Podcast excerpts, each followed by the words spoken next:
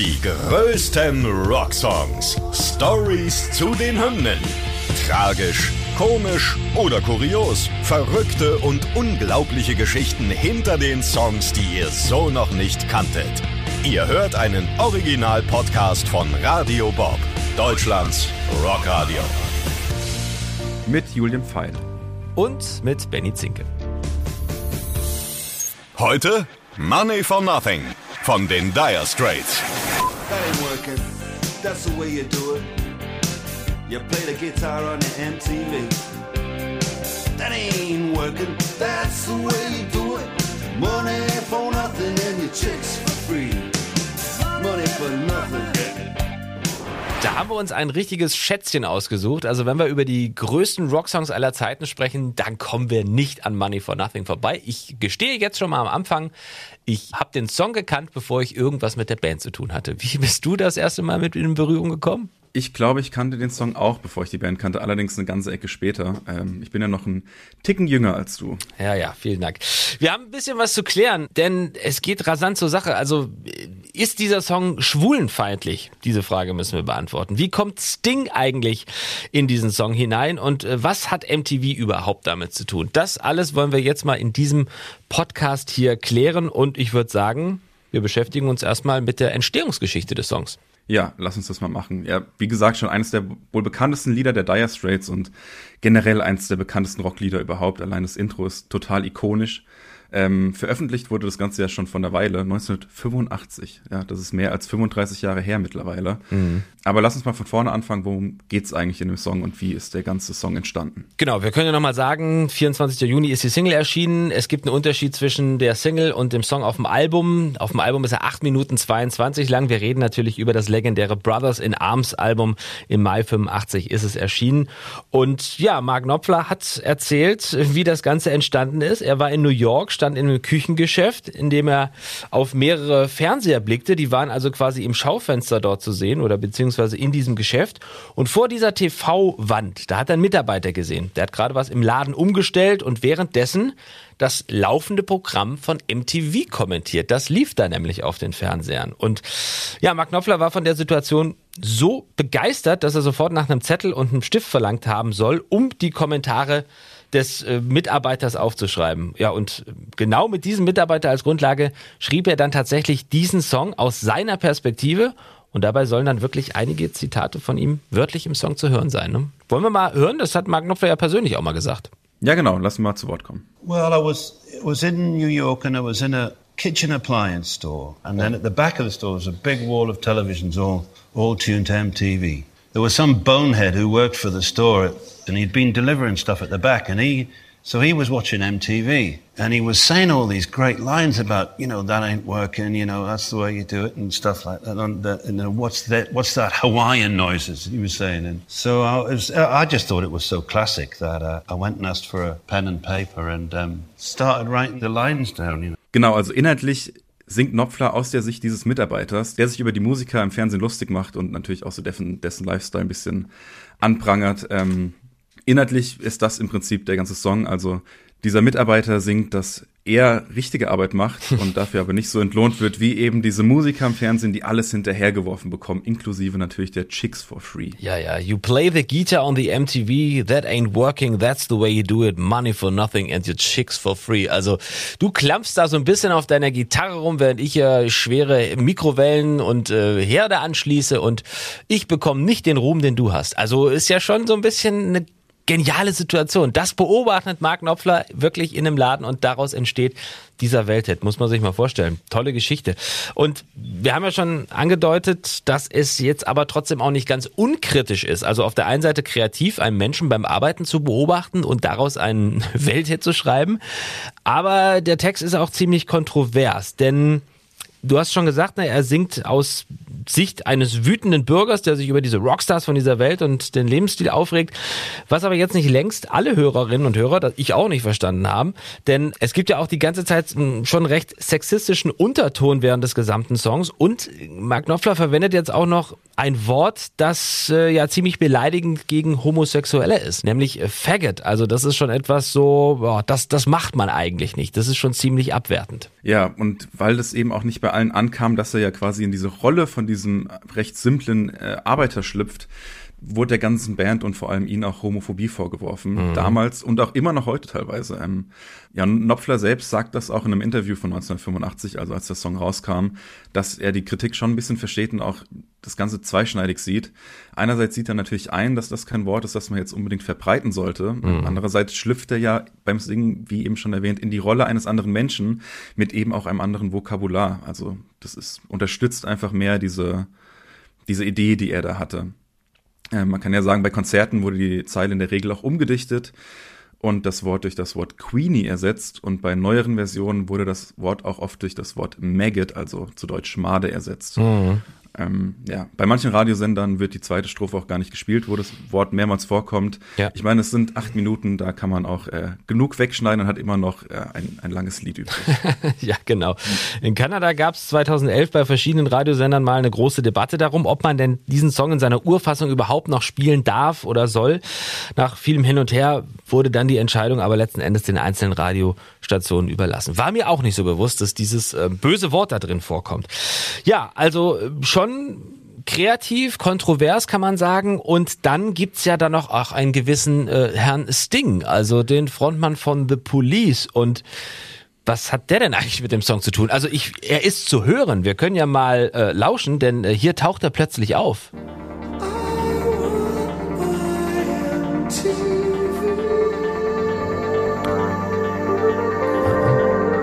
Für alle, die es nicht erkannt haben, das ist niemand von den Dire Straits, das ist tatsächlich Sting persönlich, der da das Intro singt und auch später im Song zu hören ist. Wie kommt denn Sting in diesen Song von den Dire Straits? Ja, also tatsächlich ist Sting ja auch als Songwriter aufgeführt, aber man kann ja schon verraten, viel mehr als diese Zeile ist eigentlich von ihm gar nicht gekommen. ähm, das Ganze ist so zustande gekommen, die Dire Straits haben das Album gerade aufgenommen in einem Studio in Montserrat, mhm. spricht man es vielleicht aus, ich weiß es nicht, eine glaube, karibische ja. Insel. Äh, eine ganz kleine Insel, irgendwie 100 Quadratkilometer groß mit paar tausend Einwohnern. Ähm, auf genau dieser kleinen Insel ging Sting damals regelmäßig surfen, so auch zu der Zeit, als gerade die Dire Straits das Album aufnehmen. Mhm. Die haben das natürlich mitbekommen und haben gesagt, naja, Sting, wenn du eh schon hier bist, dann du als Profession, professioneller Musiker, komm doch mal rein und hör dir mal an, was wir hier so machen. Also wirklich äh, Zufall, ja, also ich, ich ja. stelle mir das so vor, die Dire Straits sind auf einer kleinen Karibikinsel, nehmen ein Album auf und plötzlich surft das Ding vorbei. Hallo. Ja, ich weiß nicht, ob er jetzt direkt am Studio vorbeigesurft ist, aber äh, so mehr oder weniger was Zufall, ja. Auf jeden Fall dann so, Mark Knopfler zu singen, hast du Bock mitzumachen? So, ja, so stelle ich mir das vor. Ja, genau so. Ja, guck, hör dir doch mal an, was wir hier machen. Und hat Sting gesagt, klar, ich habe ja eh nichts zu tun, außer surfen. äh, hör ich mir mal an und der fand tatsächlich Money for Nothing extrem gut und hat ihm gesagt, naja, jetzt, ihr habt's geschafft, das, das wird ein Hit auf jeden Fall. Ja. Und hat Knopfler so ganz gönnerhaft gesagt, naja, wenn du es so gut findest, dann, äh, dann sing doch mal ein bisschen ja. was dazu, dann bist du auch noch Teil des Ganzen. Ja. Äh, hat Sing sich natürlich nicht nehmen lassen und hat äh, spontan Sachen eingesungen. Vor allem die Zeile I Want My MTV, was ja. wir gerade gehört haben. Ja. Aber diese Zeile kam gar nicht unbedingt von ihm, kann man vielleicht dazu sagen. Und zwar seit Senderstart war das der Claim von dem Sender MTV. Mhm. Und es haben verschiedene Stars dann immer wieder zwischen den Musikvideos reingebrüllt in den Sender quasi. Ja. Äh, daher kam die Idee von Sting, das reinzusingen. Ähm, übrigens in der Melodie von The Police, Don't Stand So Close to Me. Hat man vielleicht ein bisschen erkannt. Und ähm, für Sting, der hat aber selbst gesagt, naja, komm, ich bin da jetzt kurz ins Studio gegangen, hab da irgendeinen Schwachsinn von MTV eingesungen. Bitte, äh, das ist nicht der Rede wert, wollte gar kein Credit als Songwriter haben, aber man kennt es ja, sein Label hat darauf bestanden, dass er da aufgeführt wird als Songwriter wegen diesem einen Satz. Ja. Weil man kann sich denken, es gab natürlich Kohle dafür. Natürlich. Und da brauchte man ja jeden Cent. Ein äh, neues Surfbrett und so war ja wahrscheinlich auch teuer zu der damaligen ja, Zeit. Eben, ja klar. Aber das, wie gesagt, wollte Sting ja selber eigentlich gar nicht haben, sondern das äh, geldgeile Management war es. Ja, also finde ich wirklich eine super Geschichte. Ich habe relativ früh Sting erkannt, weil ich meine, er hat ja eine, eine markante Stimme und habe mir immer gedacht, hm, wie kam es eigentlich zu dieser Kooperation äh, von den Dire Straits bei diesem Song, wieso singt Sting am Anfang dieses I want my MTV? Ja, wie, was, was, was soll das so? Und dann äh, ist es so ein, ein Zufall. Also wie alles im Leben oft ein Zufall ist, ja. äh, ist auch diese Zusammenarbeit ein Zufall gewesen. Wunderbar.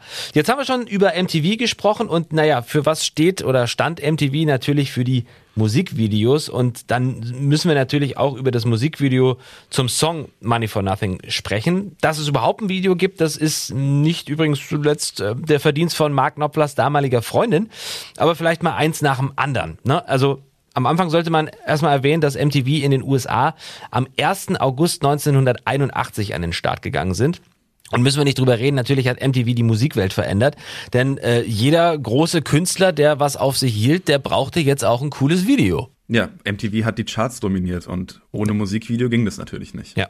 Das wusste übrigens auch der Manager von den Dire Straits und hat deshalb einfach mal direkt bei MTV nachgefragt, hey, was braucht man eigentlich, damit hier so ein Video richtig den Tag rauf und Ah. runter läuft? Finde ich schön. Da ist so ein Anruf so nach dem Motto, hey, wir haben so ein cooles Video gesehen hier von, von Duran Duran oder Michael Jackson oder wer auch immer da so war.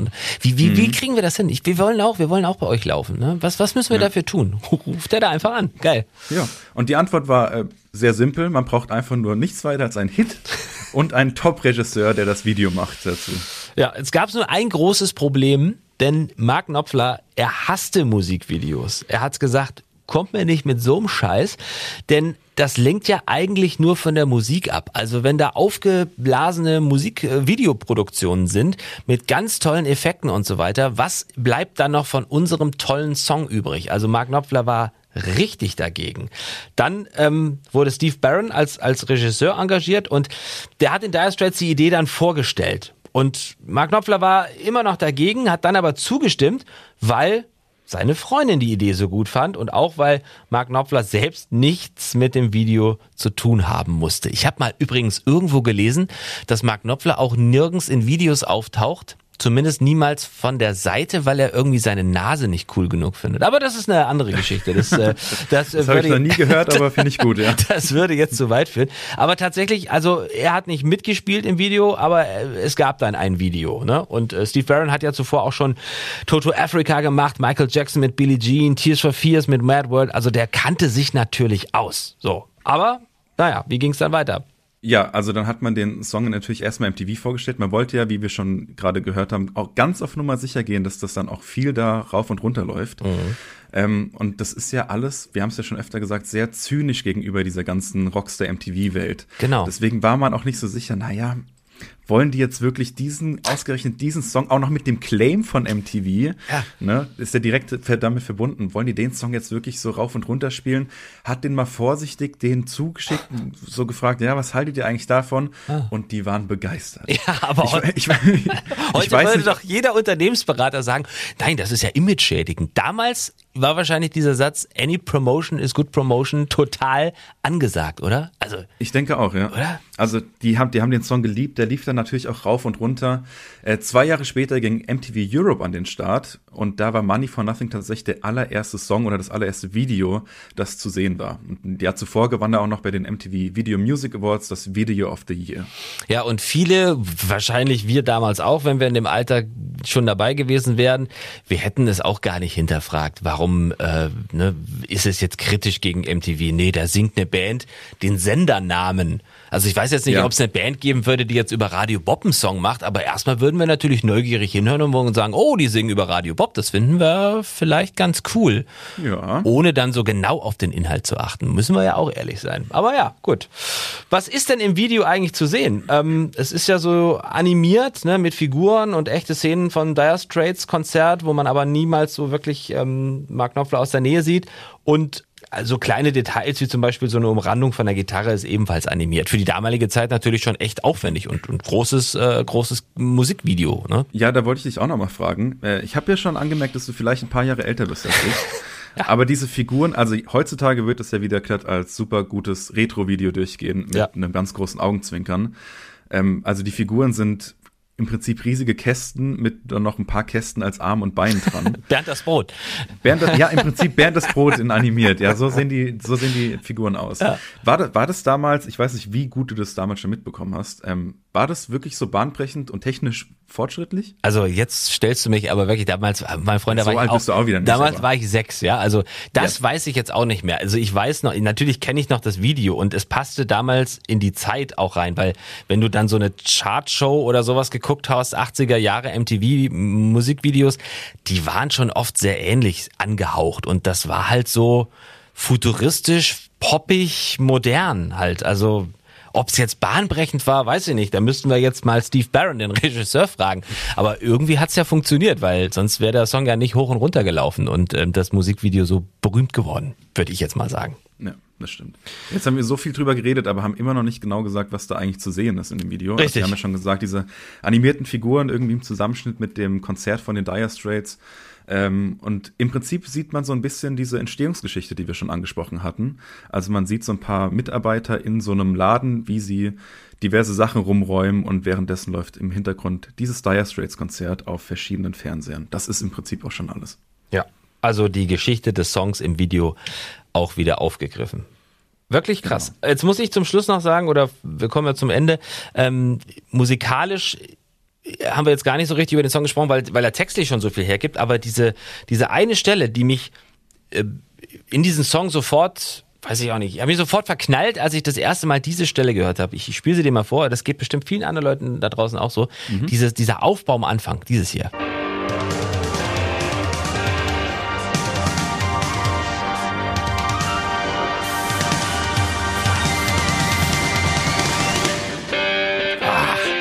Das ist schon.